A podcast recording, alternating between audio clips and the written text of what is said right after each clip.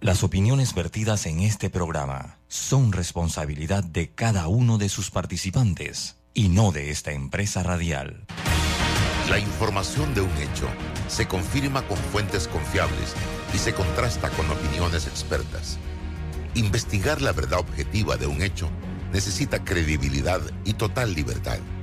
Con entrevistas que impacten, un análisis que profundice y en medio de noticias, rumores y glosas, encontraremos la verdad. Presentamos a una voz contemple y un hombre que habla sin rodeos con Álvaro Alvarado por Omega Estéreo. Bienvenidos. La tortillita en el desayuno. Muy buenos días, bienvenidos a Sin Rodeos por la cadena nacional simultánea Omega Estéreo en sus dos frecuencias a nivel nacional, 107.3, 107.5. También usted nos puede escuchar en el canal 856 para las personas que utilizan el sistema de cable de Tigo. Allí está la señal de Omega Estéreo. Puede descargar nuestra aplicación en Play Store o en App Store totalmente gratis. Y así nos puede escuchar en sus celulares o entrando a nuestra página web omegastereo.com. Allí eh, puede escuchar sin rodeos en todas estas formas de audio, aparte de la señal abierta. Este programa se transmite en todas las redes sociales de Álvaro Alvarado C, Álvaro Alvarado Noticias, en YouTube, en X, en Instagram. Una vez finalizan, quedan colgados allí para siempre. Y de igual manera se convierte en un podcast, el cual puede volver a escuchar simplemente buscando Omega Stereo Panamá. Podcast, allí está toda la franja informativa de Omega Stereo, incluyendo Sin Rodeos. Vamos rapidito a un breve cambio comercial. Hoy 4 de diciembre y en breve todo el equipo aquí en Sin Rodeos. La información tiene diversas fuentes y opiniones. Aquí las encuentra. Está escuchando Sin Rodeos con Álvaro Alvarado. Ya regresamos. Bueno, me voy a comer con una estrella. Mm. Espérate, ¿y tu esposa sabe? Claro, ella sabe que la estrella del sabor es American Star. Y por eso en la casa comemos delicioso. American Star, el tasajo, jamón, chorizos y embutidos más suaves, económicos y con el sabor que le gusta a todos. ¡Oh! ¿Me invitas a conocer esa estrella? Busca la estrella roja y azul American Star, la estrella de tu cocina.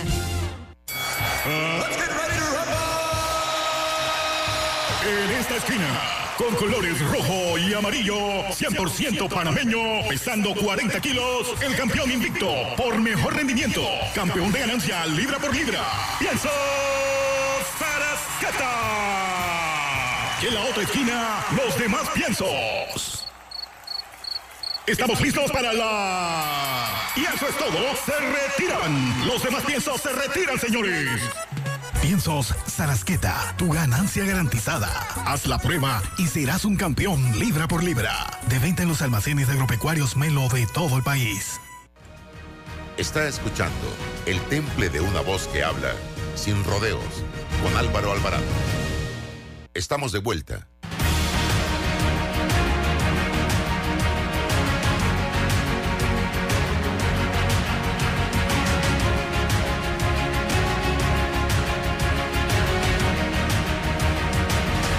Muy buenos días, bienvenidos. Estamos hoy aquí en este su programa Sin Rodeos a través de Omega Estéreo, hoy 4 de enero año 2024. Gracias en el tablero de controles Roberto Antonio Díaz y vamos de inmediato con nuestra entrevista.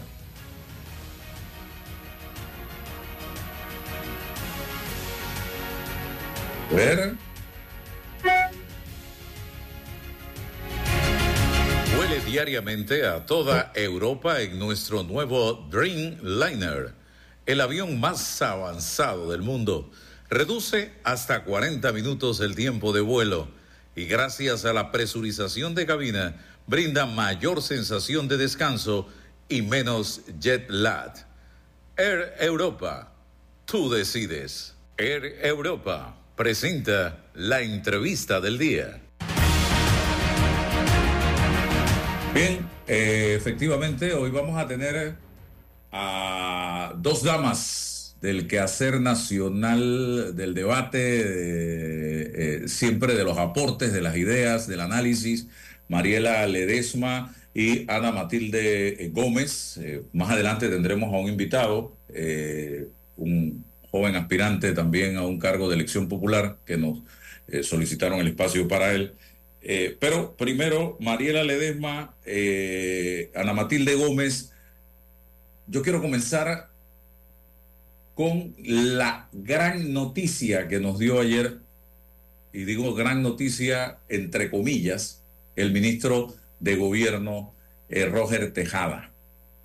Comete el error de darnos la noticia como la gran cosa de construir una cárcel en Colón por un costo de 86.5 millones, de igualarla, o mejor dicho, de decir que es mejor que la cárcel que construyó Bukele en El Salvador y uno inmediatamente como periodista dice, vamos a buscar qué hizo Bukele en El Salvador.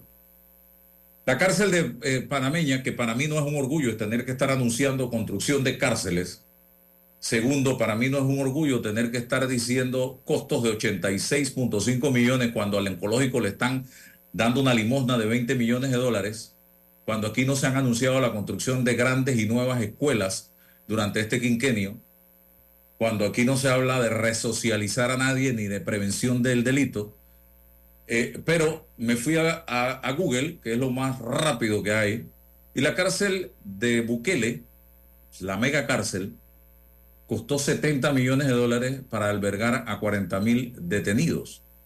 Nuestra cárcel que anunciaron ayer con fuegos artificiales, Murga y todo lo demás, cuesta 86.5 millones para albergar a 865 detenidos. Entonces, yo me pregunto cuál es la comparación, señoras y señores, de una cosa con la otra y por qué tenemos que estar anunciando esto como si fuera la gran cosa cuando ya muchos países del mundo están hablando de eliminar cárceles de cerrar cárceles. Eh, Mariela y luego Ana Matilde. Buenos días, buenos días Ana Matilde, buenos días a mi flaco Roberto, a Álvaro. Estoy contenta porque es año nuevo. Buenos días a todos los que nos escuchan. Feliz año para todos. Que sea bueno, aunque tengamos a la gente que tenemos en el gobierno. Mira, lo primero que yo pensé cuando vi la noticia, dije, esto es cacarear un fracaso porque cuando un ministro te, está cacareando con bombos y platillos la creación de una cárcel, evidentemente obvia que, la, que esa construcción y esa necesidad de la nueva cárcel lo que es es una confesión de la del fracaso de las políticas sociales de inversión, del fracaso de la resocialización, eh, del fracaso de la seguridad, de la política de seguridad del, eh, eh, en, Panamá, que nos hace que en vez de tener que eh, construir más escuelas, tengamos que construir más cárceles. Así es que lo primero que pienso es eso. Lo segundo, realmente, bueno, ya lo de los costos, yo creo que yo eh, eh, he aprendido como que ya no, no me llama nada la atención. Yo estoy como, como atontada de la cantidad de millones que cada vez que aquí se anuncia algo se dice como con una friolera, como que se superan dos reales. Eh, el ministro fue muy enfático en, indicar que esto estuvo un año en, en, cotizaciones y licitaciones y, y aprobaciones, pero sí creo que el gobierno no, no logra priorizar. Ahora, yo entiendo que el gobierno, y en eso nos podrá ayudar un poco más Ana Matilde, que tiene la experiencia de cómo funciona lo de los lo de los presupuestos para las instituciones y ministerios, el gobierno te da una partida o lo que le toca a cada institución y ella hace sus programas de funcionamiento y de inversión. Y yo me imagino que el ministro se quiere ir dejando anunciado esta mega obra y decir, bueno, dentro del presupuesto que le correspondía a mi institución, nosotros estamos sacando para crear esto. Pero realmente existe la posibilidad, él lo dijo tan contento, hasta me dio casi ternura verlo, ¿sabes? Porque él, estaba tan contento con su cárcel y que es mejor que la de Bukele, vea usted ese nivel de comparación. Eh, eh, y hablando de que es una cárcel y una inversión. Lo cierto es que, y esté contenido en el proyecto, que las cárceles de hoy día no pueden ser los cajones de cemento y barras que eran antes. E incluso, fíjate, eh, este año que acaba de terminar, la policía anunció el sistema carcelario que se incautaron mil, más de 1.500 drones. El nivel de tecnología que estamos hablando, que está completamente accesible al narcotráfico, es un nivel que se tiene que combatir con tecnología. Y yo espero que dentro de todo lo que se está haciendo en la cárcel haya, se haya incluido ese nivel de especialización y tecnología y que no sea más que un cajón de cemento y barras, porque los retos que nos representa los, los privados de libertad para, para lo que viene son retos importantes porque hay lo que sobra es plata, porque los privados de libertad a los que más le tememos y tenemos más cuidado son los del narcotráfico, que no, no tienen que escatimar en esfuerzos. Entonces, bueno, hay que buscar, el, ya el programa está listo, ya a la cárcel se va a tirar la primera palada, dijo el ministro Tejada, lo que hay que ver es que tenga un programa de resocialización, incluir expertos que realmente puedan trabajar con los seres humanos y las almas que hay ahí adentro, que no los traten como botes de basura llenos que hay que desalojar y limpiar. Eh, podría extenderme más, pero todos son mis sueños para el año 2024, que quieren que les diga. Bueno, aprovecho la oportunidad para desearles un feliz año a los dos, que no los había visto, a Roberto también en cabina, y a los, bueno, aquí hay una cantidad de oyentes y de seguidores del programa y de Álvaro, obviamente, porque no es, no es mío. Álvaro Álvaro es él, definitivamente, que son fieles a este programa, desearles también que tengan un año con mucha salud, alegría, sobre todo ahora que está circulando la variante nueva ya detectada del COVID, para la que obviamente no tenemos una vacuna porque esa variante es totalmente distinta. Bueno, es una variante, es algo nuevo. Decirles que hay medidas que podemos usar y perdónenme esta digresión, este pequeño pero espacio, pero creo yo experimenté el COVID el, después de toda la pandemia y toda la vacuna, ahora después el 8 de, de diciembre, el Día de la Madre, eh, tres días y bueno, yo creo que es una experiencia un poquito desagradable en la que podemos prevenir tal vez siguiendo algunas medidas que hemos levantado y olvidado, mascarillas, lavado de manos, estar con el tema del gel alcoholado o el alcohol en los sitios públicos cuando tocamos, no andar tocando las cosas por ahí para tocarnos la cara, los ojos ni la nariz, etcétera. Así que bueno, deseándoles mucha salud, alegría y prosperidad para este año y que todos, todos sus propósitos eh, se puedan cumplir, que tengan los recursos para hacerlo y la salud para llevarlo a cabo y para disfrutarlo. Dicho esto, voy a ser como un poquito abogado del diablo porque ustedes han hecho tal vez el enfoque eh, negativo del tema.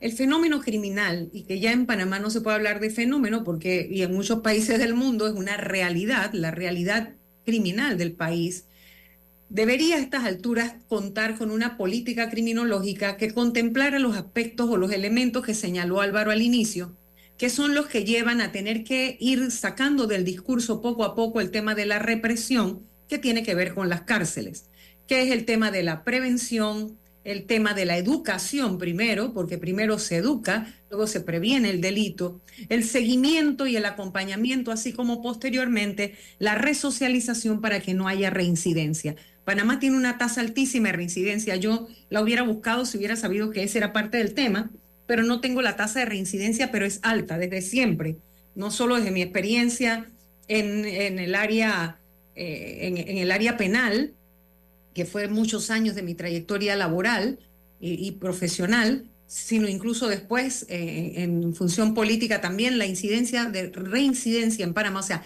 la gente que va a la cárcel y vuelve y regresa, la gente que regresa porque no hay manera que el sistema reconvierta sus modos de vida en, en otra cosa lucrativa o que les permita sostenerse o insertarse en el mercado laboral. ¿Y por qué esto es importante? Porque hay un déficit enorme en la persona que ya pisa la cárcel una vez y que tiene bajos niveles de educación, no logra insertarse en el mercado laboral, entonces no tiene de qué vivir.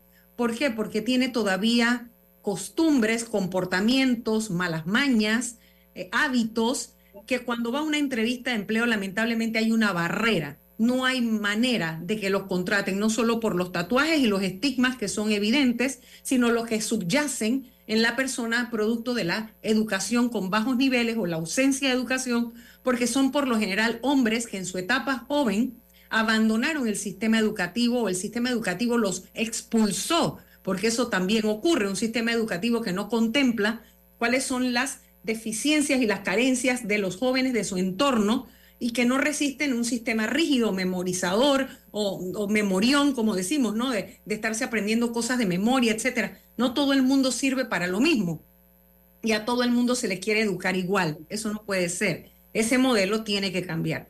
Bueno, dicha esta parte, vamos al otro elemento y es que el, el, la, el problema de un gobierno en salida es que no importa lo que diga, el gobierno va a caer mal porque de eso se trata la falta de credibilidad. Cuando se pierde la confianza en las instituciones, y esto es parte de lo que las consecuencias que trae a un sistema político, la corrupción y la duda, la incertidumbre, todo lo, que vive el ciudadano cuando lo van golpeando y golpeando con hechos, hecho tras hecho tras hecho que se documenta, va mermando lo que uno endosa el día de las elecciones, que se llama credibilidad. Uno endosa una cierta cuota de credibilidad que las, las, la gestión de los gobiernos las van mermando como quien se va consumiendo una chequera a partir de los actos, ¿sí? Entonces, a medida que van actuando, se van consumiendo esa chequera de endoso de credibilidad y van perdiendo legitimidad. Esa es la consecuencia de una recta de salida. No importa lo que salgan a decir, y si a eso usted le suma que no tienen buena comunicación, porque no manejan, algunos porque son nuevos, jóvenes estrenándose, jóvenes adultos me refiero, obviamente ahí no hay ningún chiquillo, pero son adultos jóvenes estrenándose en la gestión pública y mm, lamentablemente no recibieron el acompañamiento necesario para saber comunicar de una manera asertiva. Entonces ocurre lo que tú recibiste como periodista o lo que Mariela comentó también, o sea, que sienten que le estaban presentando como si fuera un gran logro un tema del que deberíamos avergonzarnos. Sin embargo, sí es necesario construir cárceles. Ahí tengo que disentir de ustedes porque lamentablemente Panamá, por el fracaso de su política criminológica, lo tarde que se aprobó, ustedes recordarán que esto era una lucha que viene desde el Pacto de Estado por la Justicia. Como procuradora yo traté de impulsarla, no lo logré luego, y estaba en el Pacto de Estado por la Justicia, luego como diputada, pero era una sola, y aunque yo logré ocho leyes de la República y presentar 45 anteproyectos de ley, soy muy consciente que la política criminológica implica la actuación o la participación de muchos actores que cada uno, cada uno reclama un espacio de poder y control que impide que se pongan de acuerdo respecto a quién lidera la política criminológica. Países que han dado gran avance como por ejemplo Dominicana, llega un momento en que lidera el Ministerio Público la política criminológica. Sin embargo, en Panamá eso siempre fue como una, un punto donde se trancaban las cosas. Bueno, yo presenté el proyecto de ley, no se aprobó, creo que lo retomó Gabriel Silva, se le hicieron algunas mejoras, pero aún así carecemos de una política con una visión integral. Cuando uno habla de una política, está hablando de que hay una serie de planes, programas, actividades y decisiones que se toman a los distintos niveles de toma de decisión, obviamente, para que esté muy claro, en un papel, en un documento se escribe quién interviene, cómo interviene, con cuántos recursos y hasta dónde actúa. Todo eso es lo que es una política. Y en tema criminológico es cómo se va a atender el fenómeno criminal, desde la forma en que se previene hasta la forma en que se sanciona y cómo se logra lo que Álvaro bien apunta y es buscar la resocialización de ese individuo, ese hombre o mujer, porque no debemos olvidar que hay un fenómeno nuevo hace algunos años ya, que ese empoderamiento de la mujer la está llevando también a liderar bandas y pandillas y, y ser cabeza de organizaciones criminales.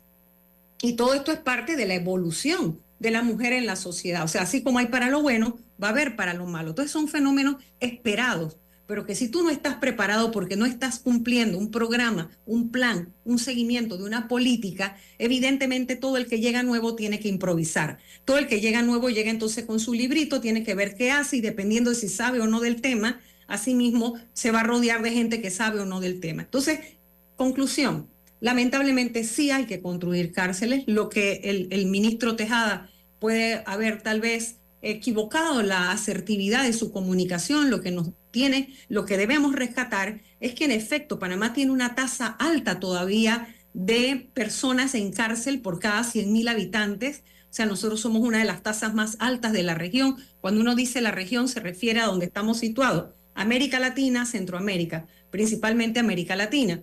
Nosotros tenemos una tasa, una tasa alta es decir, la cantidad de personas en cárcel por cada 100.000 habitantes. Y la otra tasa alta es la de detenidos sin condena, cosa que se ha ido mejorando con el sistema penal acusatorio, sin embargo, sigue siendo alta. Entonces, un grave problema del sistema, la falta de clasificación.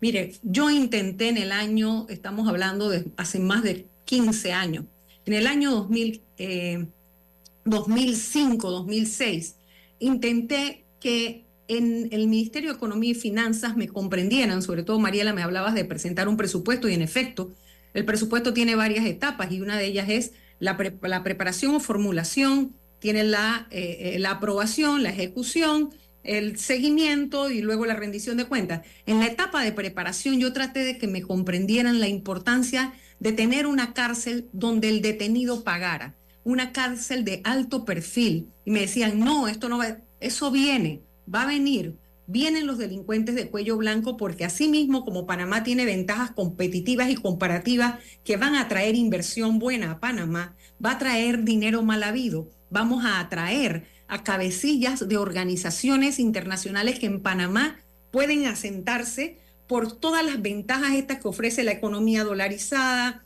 la conectividad, Em, todo lo que tiene que ver con la logística, las costas tan amplias en ambos mares y fronteras muy permeables. Eso y bajos niveles de institucionalidad, o sea, institucionalidad débil con altos niveles de corrupción.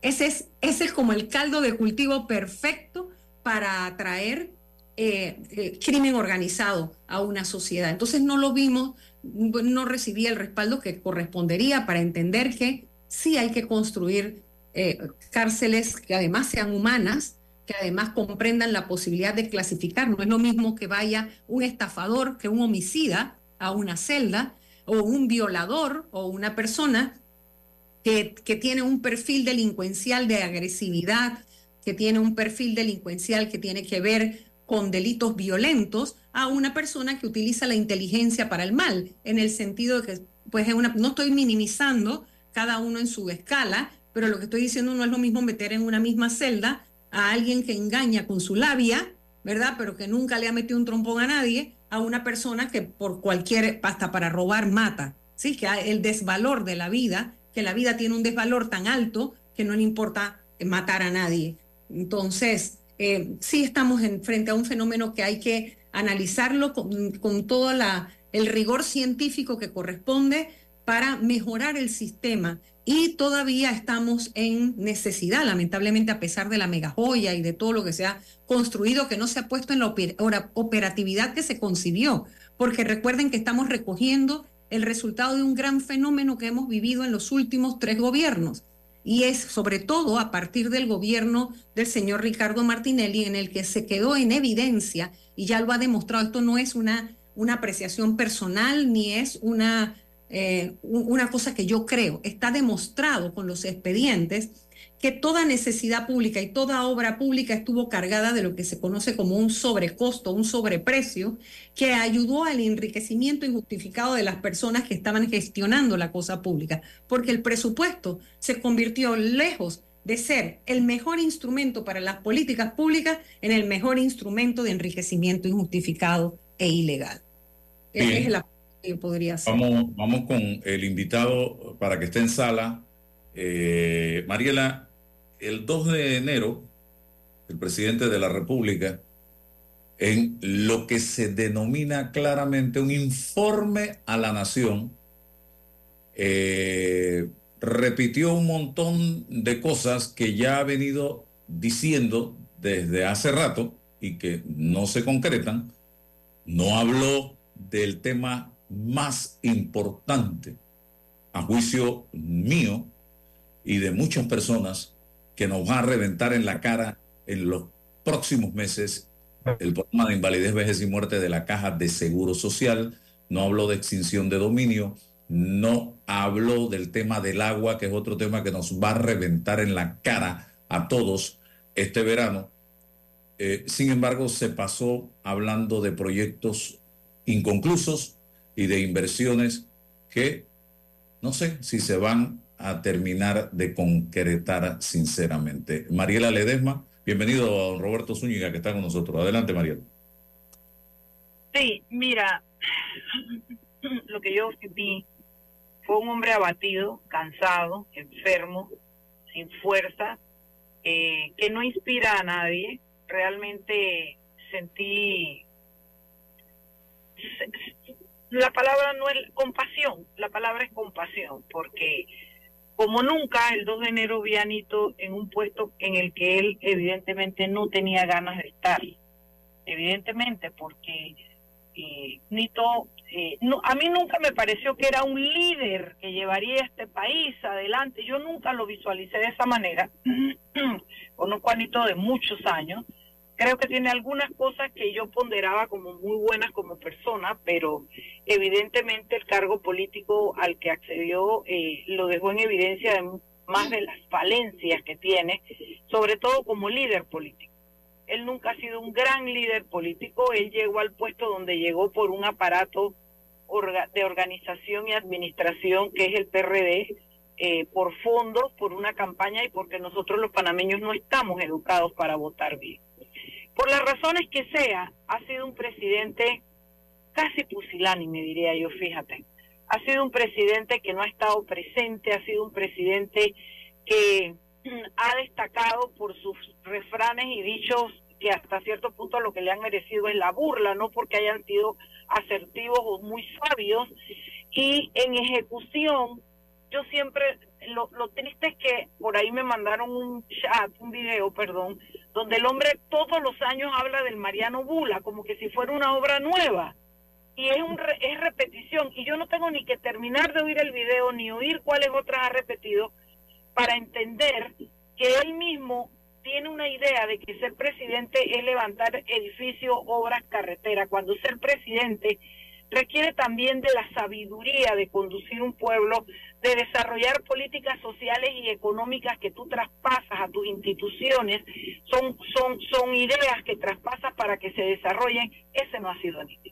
Nito ha sido un pobre líder y ahora yo lo vi muy enfermo, ese muchacho tiene que ese señor tiene que irse para su casa porque realmente lo vi agotado y no me dejó nada, Álvaro y Ana Matilde, y a los que me escuchan, me dejó la tristeza de sentir que hemos perdido cinco años, cuatro años y pico que vamos, que no hemos crecido, que no hemos, eh, al contrario, vamos decreciendo.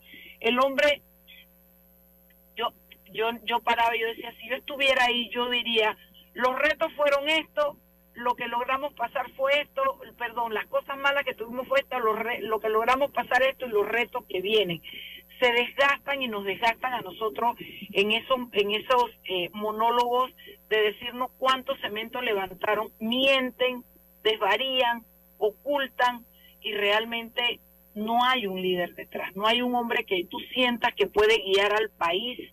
Eh, bueno, ya para qué si ya estamos terminando, no sé si hay que echar repartir culpas y decir eh, cuáles son las culpas de él, pero realmente me sentí muy decepcionada, sobre todo porque incluso en el en el item, en el, en el pedazo este que los presidentes quieren desarrollar y destacar, que es el todo lo que hicimos, el hombre hizo el ridículo, repitiendo obras y diciendo de cosas que no se están haciendo. Entonces, eh, para mí, Nito, así mismo como entró sin pena ni gloria, se va. Su último discurso realmente ha sido eh, lamentable, ha sido triste eh, y, lo que define es que el país está hasta ha estado durante todo este tiempo sin un líder. Se ha notado en la falta las relaciones de Nito las presencias de Nito en los medios explicando aupando a su gente ilustrando ha sido prácticamente nula. Eh, y lo que ha dicho han sido babosadas que todo el mundo lo que hace es burlarse de él. Ha sido un presidente que ha carecido de ya ha perdido lo, el poco carisma que traía el, el endoso que le dio el pueblo cuando le dio el, el, el, cargo que tenía eh, eh, por la mayoría de votos lo perdió, yo diría que en el primer año, y, el hombre todavía no entiende y sigue eh, echándole la culpa a ellos que si bien afectaron, también lo que hicieron fue poner en evidencia su falta de capacidad y su falta de liderazgo. Eh, no habló de temas, fíjate, tú sabes que me tiene a mí muy preocupada el canal, el canal, nosotros no podemos perder una mina, perder el canal y perder todos los recursos que tenemos, independientemente con cuál estamos de acuerdo o no. Lo que te quiero hablar es que nosotros no podemos ir cerrando la caja y perdiendo las cosas como poniéndole ganchito. Y yo no puedo creer que este gobierno todavía no haya desarrollado eh, la política la política necesaria para determinar cuál es el embalse que hay que hacer. Y si haya iniciado, nosotros estamos tarde. Nosotros hemos tenido la suerte que para el final eh, han caído más lluvias que lograron por lo menos eh, nivelar el alajuela, pero nosotros podemos en los próximos años quedarnos con una zanja seca y esa zanja seca produce una gran cantidad por, eh, eh, eh, folclórico, decirlo de esa manera, pero perder la capacidad de maniobra que tiene el canal de Panamá, que produce tanto dinero. Y también otra cosa que, que quedó en este, para mí con mito, evidenciado, es que este gobierno gobernó, valga la, la redundancia que hay ahí, a punta de darle a la gente cosas y, de, se, las dan de una manera medio escondida a la gente que se las da. Allá dicen que el señor Pineda se mandó una fiesta de Navidad en el Hotel del Panamá, que aquello era, bueno, fastuoso, repartiéndole vainas a la gente, etcétera, etcétera. Pero ya no es nada más eso.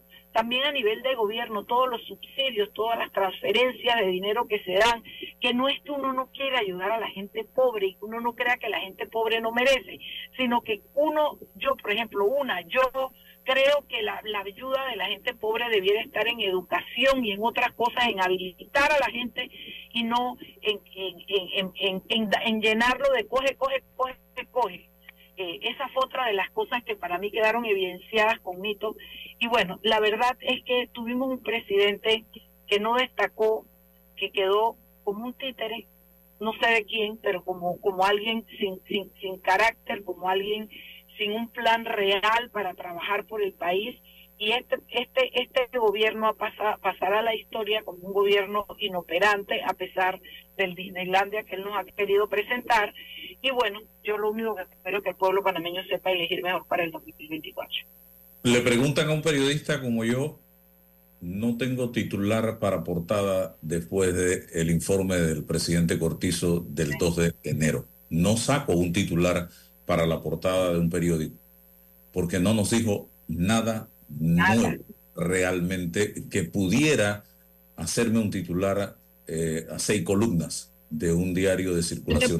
Te puedo, regalar un titular y es que el presidente lamentablemente habló de la inversión más la inversión social más alta en la historia de la República y no logró acabar ni la desigualdad ni sacar a un solo pobre de la pobreza. O sea que avanzar. ¿Por qué? Porque lamentablemente la inversión se manejó desde el punto de vista de la compensación de la falta de las políticas de incentivo para la generación de empleos y reactivación por parte del sector privado. Y el mayor empleador de los cinco años ha sido el gobierno. El crecimiento de la planilla estatal es una cosa escandalosa y la forma en que ha crecido la informalidad en el empleo, lo cual trae como consecuencia la precarización, lo cual trae como consecuencia el bajo consumo y trae como consecuencia entonces una caída en la economía, eso realmente, la inversión esa social no se ve. Se habrá sostenido alguna familia, sí, eso uno lo puede entender, pero se acabó con el tejido social más importante que es la micro y pequeña empresa. La cantidad de pequeñas empresas y microempresas que tuvieron que cerrar producto de la falta de una visión o una política pública que comprendiera que después de la pandemia el golpe más grande lo habían recibido ellas y no las grandes empresas, fue parte del, del gran daño sistémico que hay. No se habló nada de la descomposición política tan grande y cómo la corrupción ha quedado en, la, en el pensamiento, en el ideario colectivo con el convencimiento de que tristemente cada vez que tuvieron que resolver un problema público o cada vez que tuvieron que resolver un problema social, lo hicieron también sacando un provecho perverso, porque en medio, si tú vas a mencionar la pandemia, nos vas a recordar que en medio de la pandemia, cuando estábamos luchando por nuestras vidas, todavía no nos han dado la bendita explicación que llegó muy tarde y que nadie se la creyó de los ventiladores, el tema de los hisopados, los otros que estaban negociando con las pruebas. O sea, me explico, si tú vas a hablar de la pandemia, nos vas a recordar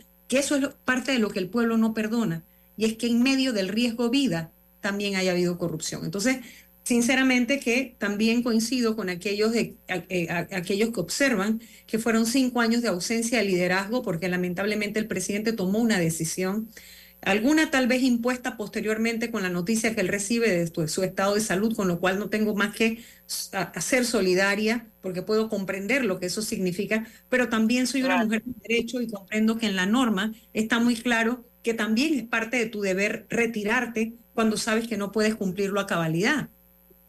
Matilde, pero no hubiera Ah, bueno, bueno, pero estoy hablando del deber jurídico que puede tener una persona que debería ser consciente que no está en su mejor competencia, habilidad, destreza, en su mejor con una con un compromiso legal formal que tiene frente al, al voto popular y al mandato constitucional. Entonces, pero uno se hace otra gran pregunta. ¿Por qué nunca se tomó la decisión de recomponer un gabinete que a todas luces te estaba fallando? Por ejemplo, yo no me puedo explicar, es algo que no me puedo explicar, cómo al día de hoy el ministro de Ambiente, después de haber sido prácticamente un defensor de la sigue en el cargo. El otro, el otro porque se fue. Y la esperanza que da un perfil como el de Jorge Rivera Staff uno dice, pero ¿cómo lo va a hacer si tiene de un lado y tiene ahí alrededor a los que fueron pro, minera, pro mina, etcétera? Entonces, una persona que, que, da confianza, porque da confianza, y que ha dicho, ha tratado de explicar públicamente los pasos que se van a dar, y uno podría entender que está tratando de ser prudente para que no parezca que se dan actos de gobierno que no van de acuerdo con el fallo el fallo de la Corte, uno dice, cuidado, le van a amarrar los brazos. Entonces, uno hay que generar espacios de confianza y eso es muy difícil en salida. Un gobierno de salida tiene que extremar las medidas de inclusión y de participación para poder tratar de rescatar en algo, como quien dice, mantenerse en el salvavidas o flotando hasta el día de tu salida. Roberto Zúñiga es un candidato a diputado en el circuito 84 y está con nosotros también. Eh, me gustaría, Roberto, tu opinión sobre eh, el informe del presidente Cortizo. ¿Cómo ven ustedes esto? Es independiente, Roberto, ¿verdad? buenos días a todos. Sí, independiente. Por la coalición vamos. Buenos días, Mariela. Buenos días a la profesora eh, Ana Matilde. Álvaro, gracias por, por, esta oportunidad. a todo el país, feliz año. Y bueno, la verdad que eh, este informe a la Nación fue una burla, una burla para todos los, panameños, una cachetada. Eh, este, sin, duda alguna, es el gobierno de los, donde sí hay, donde sí hay eh, intocables.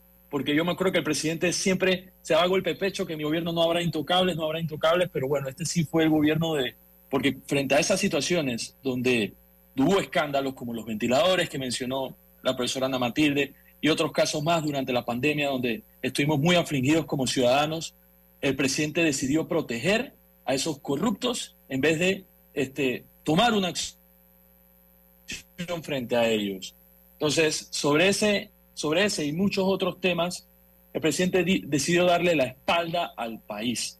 Y yo creo que este discurso a la nación, este informe a la nación, simplemente fue una gran burla de parte del máximo mandatario que tiene nuestro país, que es el presidente Nito Cortizo. En pandemia prometió un plan de recuperación económica que nunca llegó y prefirió meter todo ese dinero en planilla. Este año vamos a cerrar el año 2023 con casi una planilla de 5 mil millones de dólares. Eso es exorbitante el Estado es demasiado grande y se puede hacer mucho más con menos. Eh, y la verdad que los panameños no vemos en los servicios públicos ningún tipo de, accesibilidad. O sea, aquí tienes que formar filas, miren el tema en el oncológico. O sea, es una cosa totalmente alejada y desproporcional eh, con respecto a la situación país. Eh, importante también, creo que es importante de parte del, del, de todos los panameños ahora, con todo el tema frente a la situación minera, ver cómo damos ese paso hacia adelante eh, con respecto a la recuperación económica que debe afrontar el país. Debemos, yo creo que visualizar este, la industria turística como un paso importante frente a, la situación económica del país para poder de esa manera este, que el país tenga otros ingresos de, manera eh, corriente. ¿no? Eh, yo también quería aprovechar la, ocasión para hacerle una pregunta a la profesora Ana Matilde, porque vi que estaban hablando y ahora un punto importante sobre el tema de la cárcel de Colón, que ayer estaba hablando el, ministro de Gobierno. Y algo que yo estuve investigando es que la cárcel de David, que se inauguró creo que hace ya varios años, costó 24 millones de dólares y tiene capacidad para 950, 950 privados de libertad. La cárcel de Colón costó, eh, o ayer con bombos y platillos, el ministro Roger Tejada dijo, tiene un costo de 86 millones de dólares y tiene una capacidad para 80 896 reclusos. O sea, qué desproporcionalidad, de dónde salen esos 86 millones de dólares, es lo que en verdaderamente a mí me hace pensar esta gente por qué presenta estos proyectos con unos precios tan abultados, cuál es la razón de ser de ese, de ese costo. Y con respecto a eso, una, una cosa que, que, que muchas, o sea, que algunas personas en mi caminar me han comentado, y esa es la pregunta que le quería hacer a la, a la profesora Ana Matilde, es con respecto a, al tema del, del récord policivo y el expediente de las personas que salen de, la, de, la, de, los centros de, de, las cárceles. Porque siempre, eso es un comentario que me dijeron, cuando salimos es súper complicado buscar trabajo o tratar de resocializarme porque en el récord policivo tengo todo este expediente y ya es un estigma que me tienen, entonces obviamente no tengo de otras que volver a cometer fechorías, por decir esto de alguna manera. Entonces creo que es un tema también que nos invita al análisis de ver cómo se puede implementar alguna solución para que esa población carcelaria disminuya, porque como muy bien lo dijo la profesora, cada vez va más en aumento y la reincidencia es constante. Bien, y yo coincido en muchas cosas, ¿no? De los planteamientos. Yo diría que en torno a, la diferencia de los costos, hay, varias variables que inciden. Una, por supuesto, es solamente el paso del tiempo, porque con el paso del tiempo hay un aumento del costo de la vida, el costo de las cosas, materiales y demás. Pero hay que ver también el diseño. Por eso es que es tan importante que los, ministros, cuando comunican, sean asertivos, porque a veces dan información que juega en su contra porque no se da información completa. Tenemos que ir a mirar el pliego de cargos, que sabemos, el documento que se conoce como pliego de cargos, es un documento que contiene las especificaciones técnicas y el contrato, que es la parte jurídica. En las especificaciones técnicas estará cuántas celdas, cuántos pabellones, de qué tipo, qué material va se va a construir, cuántos esto, esto, todos los elementos técnicos que tiene el diseño o el, proyecto. Y en la parte jurídica, como todo lo que, la estructura normativa en cómo va a funcionar. Entonces, obviamente que si no nos dan los detalles, si no manejamos, a nosotros nos escandaliza la comparación de las cifras, ¿verdad? Porque a veces hasta la topografía del terreno es fundamental para saber si hay costos en tener que nivelar terreno, tener que hacer una excavación profunda, tener que poner fundaciones más de, un material o del otro, si tienes que ir más bajo, si hay un tema, una capa freática que te impide, etcétera. Hay, hay una cantidad de variables que hay que analizar antes de lanzar cifras así, porque uno en frío, uno hace la comparación que estás haciendo tú y uno dice, esto no me cuadra. Porque si le opongo los costos en el aumento por el paso del tiempo, resto, sumo, eh, multiplico, divido, esto no me da. Entonces, es importante esa parte de las variables. Y respecto al récord, es verdad, en una ley se pasó hace tiempo ya, cada, después de cierto tiempo se borra cierto tipo de, de récord, pero hay delitos que conllevan un perfil. Son 10 años. Ajá. Pero hay, un hay delitos que tienen un perfil criminal que aunque pase el tiempo, es necesario que esté y se metió en otra ley, por ejemplo, con el tema de la pederastía o con el tema de los pedófilos, con el tema de la violación de menores. Me explico, porque ahí hay trastornos de personalidad que van más allá de la capacidad de resocialización que tenga un sistema.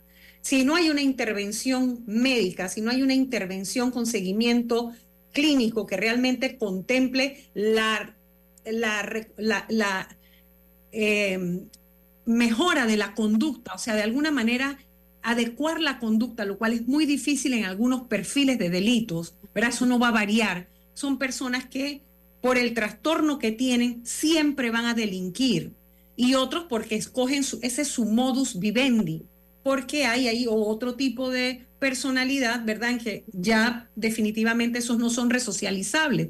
Entonces, tú no quieres meter, por ejemplo, en una joyería, como un para decir un ejemplo sencillo, tú no puedes meter en una joyería una persona con una proclividad que tiene una escasa resistencia frente a la tentación de ver dinero o ver joyas, ¿verdad? Entonces, tú necesitas manejar algún tipo de perfil para la contratación. Entonces, hay que encontrar un equilibrio. Sí se puede legislar para ayudar a aquel segmento de la población que un delincuente primario, que no tiene un diagnóstico de un trastorno de personalidad, que no hay un desvío, la palabra que está buscando hace un rato era el desvío de esa conducta o la conducta desviada, si se puede reaconductar, si es posible que se haga, pero si no, de alguna manera también hay que darle a la sociedad en general algún tipo de garantía para poder contratar personas que no les no sean un perjuicio, o sea, no tiene por qué ser la sociedad la que cargue con, con una lacra que el Estado debería poder documentar.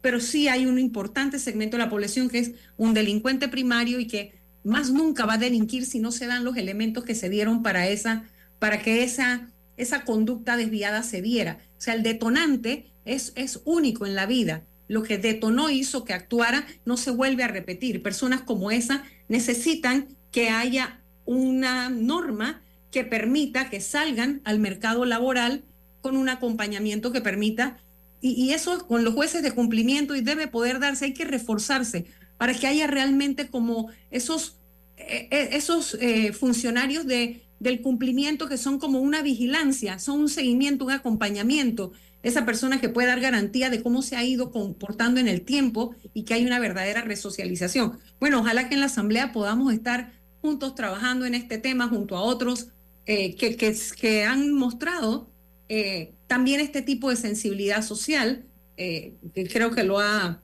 lo ha hecho también, tú tienes allí en el 8.4, tienes a Raúl Fernández también, que ya está en la Asamblea, hay otros que tienen el tema de la educación, creo que está Bloise también, ¿no? O sea, hay una serie de, de, nuevos elementos que si la sociedad panameña revisa bien la trayectoria, revisa quiénes son sus perfiles, lo que han hecho, pueden escoger mejor y vamos a tener una mejor sociedad, porque recuerden que en la asamblea es donde se hace todo el andamiaje jurídico que le da normativa a la forma en que convivimos y que funcionamos como sociedad. No, y, en esta administración eh, ha quedado al descubierto el poder maligno que puede tener una Asamblea Nacional de Diputados, eh, con todo lo que hemos visto, a tal nivel de que ya hoy eh, hay una decisión de la Comisión de Presupuesto de que todo, todo traslado de partida superior a un centavo tiene que pasar por esa comisión. Imagínense en el poder con que cuenta hoy Benicio Robinson y los eh, de la comisión. Y ese poder no es único si tú lo miras en combinación con otra norma que impone mandarle a la Asamblea, a la Comisión de Presupuesto, así como se le manda al Ministerio de Economía y Finanzas, entre todos los otros elementos que tiene que mandar, las vacantes de cada institución. Entonces ahí hay un, una, una forma, un quid pro quo, un negociado, un, un, negocio, ¿no? Yo me siento aquí, pero cuando tú me estás pidiendo un traslado, ya yo veo aquí cuántas posiciones tú tienes vacantes y yo venga para acá. yo quiero que me nombres a fulano, me engano fulano. Sí, hay cosas que se pueden mejorar, pero definitivamente mejoran cambiando las personas. Esto no es un tema solamente de normas, esto es un tema de personas. Entonces, hay que hay que poder tener la capacidad de darle un golpe de timón a la sociedad panameña y eso se puede hacer en la asamblea, cambiando la asamblea.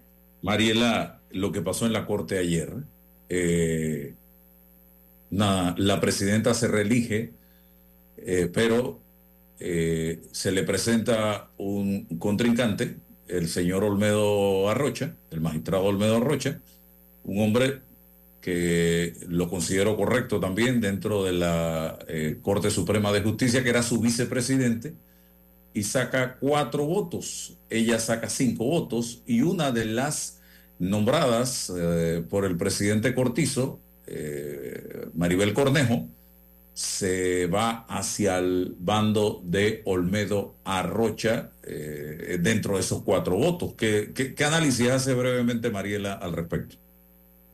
Mira, yo creo que en todas estas cosas, en todas estas políticas, en todas las instituciones donde el ser humano tiene que ponerse de acuerdo, tiene que colaborar, tiene que tomar decisiones, imperan las personalidades. María Eugenia, a mi gusto, bueno, María Eugenia es una mujer que no es galletita para comer, no es fácil. Ella es una mujer que no tendrá tamaño, pero tiene un carácter y una manera de hacer las cosas que en algún momento me imagino le han servido de pedestal o de o de base para poder llevar adelante sus planes y en otro la deben haber metido en algún problema porque de verdad que María Eugenia es especial. Yo creo que ha hecho un buen trabajo, yo creo que la gente se queja de, de, su manera de ser, de hacer las cosas, pero yo creo que la Corte estaba a punto de ser aquel potrero que lleno de garrapatas que no, no estaba a punto de ser, estaba a punto de, de quedar evidenciado, más evidenciado, porque de que lo ha sido, lo ha sido y creo que ella ha llegado y ha puesto algún citando tipo de a Camilo, citando a don Camilo Pérez. Ay, verdad, no dije el nombre, a Camilo Pérez, que Dios lo tenga donde le toca estar, digo yo.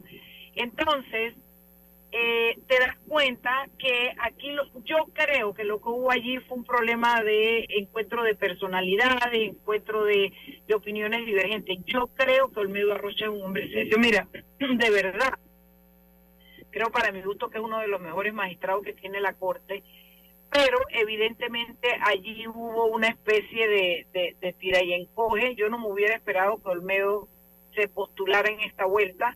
Y bueno, Maribel Cornejo no fue, es una de las que no ha nombrado María Eugenia, porque la gente comenta, a mí no me consta, pero tampoco me quedan dudas de que María Eugenia es la que se ha encargado de completar la corte de Nito Cortizo con los nombramientos que se hizo, eh, pero no a Maribel Cornejo, a Maribel Cornejo la nombró directamente el Ejecutivo, entonces yo digo que María Eugenia, eh, Maribel dirá yo no te debo nada, asumirá su postura. Eh, hay por ahí, mira, hay de todo. Hay gente que dice que se formó la banda de los que querían ayudar a Martinelli versus los que no. Hay gente que dice que es una pelea entre la magistrada Cornejo y la magistrada López. Hay gente que, mira, hay de todo. Yo no, yo no puedo decir nada. Creo que son personalidades muy fuertes, creo, pero en el fondo del corazón, a ver, si tú me abres la boca y me buscas el corazón y me lo lees, yo me alegro porque lo que se ha demostrado María es que ha podido tener un control para que los jueces no se vayan de bruces y por lo menos los maletinazos no hayan sido la, la tónica en el caso para mí más importante que tiene el país ahorita mismo, que es el del corrupto de Ricardo Martinelli, que ya está condenado y que realmente el pueblo está esperando que se haga justicia. Pero afecta en algo, eh, afectaría en algo una decisión de la sala penal. Ahora la sala penal queda integrada por eh, precisamente Maribel Cornejo, María Eugenia López y Ariadne García. Bueno, serían dos a uno si, si vamos en la proporcionalidad de cómo se votó en la en la corte. Lo que pasa es que la que lo que pasa es que lo que está en juego ahorita mismo es determinar la casación si se admite o no se admite, eso es lo que eso es lo que está en los, los amparos y todos los demás, la, la propia eh, eh, el propio mecanismo de justicia se está encargando de negar, ya van seis amparos negados, están están bloqueando, por eso te digo que creo que en este en ese caso yo no quiero que no se haga justicia, yo no quiero que le hagan daño porque son amigos, yo, amigos porque yo quiero que se haga justicia, pero es que lo que los panameños vivimos en un momento determinado con el gobierno pasado y con el gobierno y peor es que las órdenes para los fallos en la corte se tomaban en otro lado y la impunidad galopaba en este país. Y no es que no lo haga ahora, y no es que no haya casos de impunidad, y no es que no haya casos de corrupción, pero a mí, Mariela Ledesma, me parece que el país necesita para su adesentamiento, para su para hacer una transformación y para poder mirar hacia adelante, definir el caso de Ricardo Martinelli, que fue un presidente en este país, que le hizo mucho daño a la institucionalidad, que la debilitó, que nos hizo retroceder por lo menos 15 años en institucionalidad, que lo estamos pagando con sangre en este momento y que yo creo que es importante que quede como un ejemplo para la ciudadanía, sobre todo para los políticos así como las marchas de la minería le sirvieron y le llegaron a los políticos alto y claro de que el pueblo es el que toma las decisiones en este país, es importante que la justicia también lleve al pueblo a colegir, a entender que, que, que, que no importa que, que seas un multimillonario, que tengas poder y que sea el haya sido el presidente del país, si cometes un delito se paga. Entonces, eh, yo creo que la, la, yo creo que, mira, de verdad que lo de ayer me parece que debe haber sido más un problema de ego y de pelea de, de, de, de, de gustos de poder que de lo otro, pero yo sigo esperando que la Corte se mantenga. A mí me gusta que haya ganado más. Yo le tengo un gran aprecio a Olmedo Arruchet, de verdad que sí. No es mi amigo personal, lo conozco tangencialmente de la práctica, pero le tengo un gran aprecio y tengo credibilidad en él, pero yo estoy creyendo en el trabajo que está haciendo Mario Eugenia Mira. Ok. Eh, eh, Ana Matilde y luego Roberto. Sí, bueno, quedan pocos minutos, Álvaro. Yo lo que tendría que decir es que cualquier cosa que nosotros podamos concluir a partir de lo que vimos, que es lo que fue público fue ya al final, y esos son los resultados, son meras especulaciones porque ninguno de nosotros estuvo y no está en la mente de cada uno de ellos.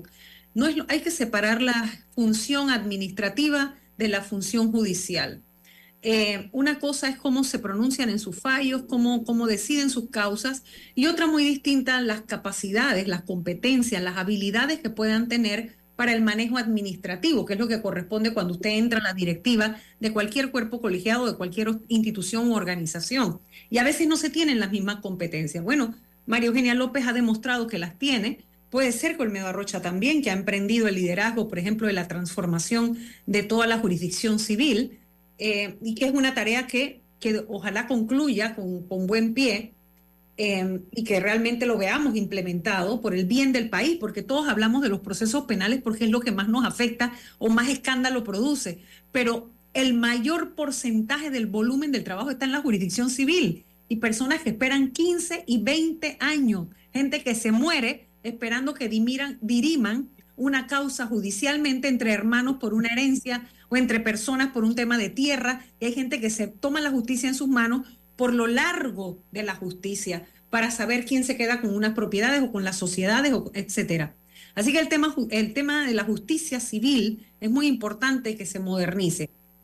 Así que finalmente, en base al resultado, yo creo que es bueno para la justicia eh, a veces no es un tema simplemente, sino de que uno pudiera ser simplemente que quien no votó a favor considere que son buenas las renovaciones, porque en las renovaciones tú siempre permites nuevos liderazgos, etcétera. Así como pudiera ser que subyace algún tema de conflicto de personalidades. Eso no lo vamos a saber. Lo importante es que eh, María Eugenia viene haciendo una tarea que con dos años más y este respaldo de tener los recursos pudiera ser que se termine la transformación del sistema que se necesita para que independientemente que llegue quien llegue, haya un modelo de administración de justicia que funcione de manera oportuna, de manera eficaz, porque la desvertebración de la eficacia de la justicia es una de las consecuencias de la corrupción. Y si hay corrupción en el sistema en general, no podemos ser ingenuos para pensar que no lo hay dentro del sistema de administración de justicia. Y cuando hay cabezas que son transparentes, cabezas que son honestas, comprometidas, que conocen del tema, va permeando las mismas cualidades o van permeando las mismas realidades al resto. Toma mucho tiempo. Eso no se transforma de la noche a la mañana, pero es bueno comenzar con una buena cabeza. Roberto. Sí, me, parece que eh, segundo todo, no, me parece que la magistrada María Eugenia ha hecho un excelente trabajo en ese proceso de profesionalización de, del órgano judicial. Eh, y creo que yo me hubiera preocupado si no hubiera habido un candidato a, la presidencia de la Corte, porque también habla de cómo está funcionando este órgano colegiado. Y creo que dentro de la democracia es importante que otros magistrados también puedan aspirar a presidir este, este órgano. Y el magistrado Rocha ha hecho un gran, gran, gran trabajo. Entonces, creo que desde ese punto de vista es importante. La magistrada eh, María Eugenia va a quedar para la historia porque fue la magistrada que presidía la Corte cuando se declaró el contacto minero inconstitucional. Y también ha llevado a cabo ese proceso de atacar la mora judicial, de, de, avanzar hacia la profesionalización, vuelvo y repito, que para mí es lo más importante, no solamente en el tema del órgano judicial, sino en todo el tema administrativo del Estado. Urge la profesionalización de nuestro Estado en todos los ámbitos. Roberto, si me permites, podríamos resumir como la real implementación de la carrera judicial, que también tiene que ver con la dotación del recurso. Exactamente. Exactamente. Y eso es sumamente importante. Entonces creo que se, se, sienten nuevos aires, aires de avance dentro del órgano judicial y eso es importante tener un órgano del Estado eh, fuerte, robustecido.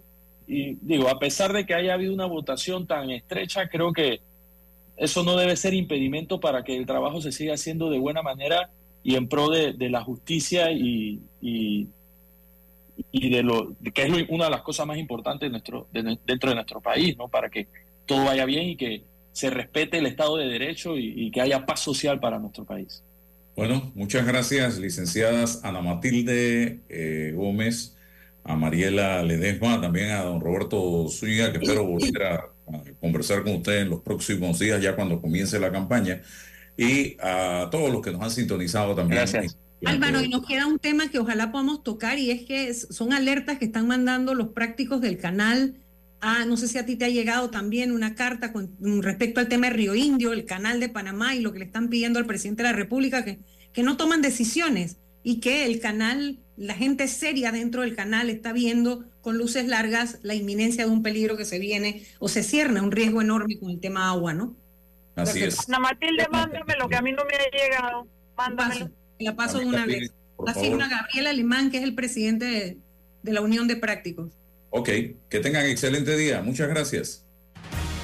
La información de un hecho se confirma con fuentes confiables y se contrasta con opiniones expertas.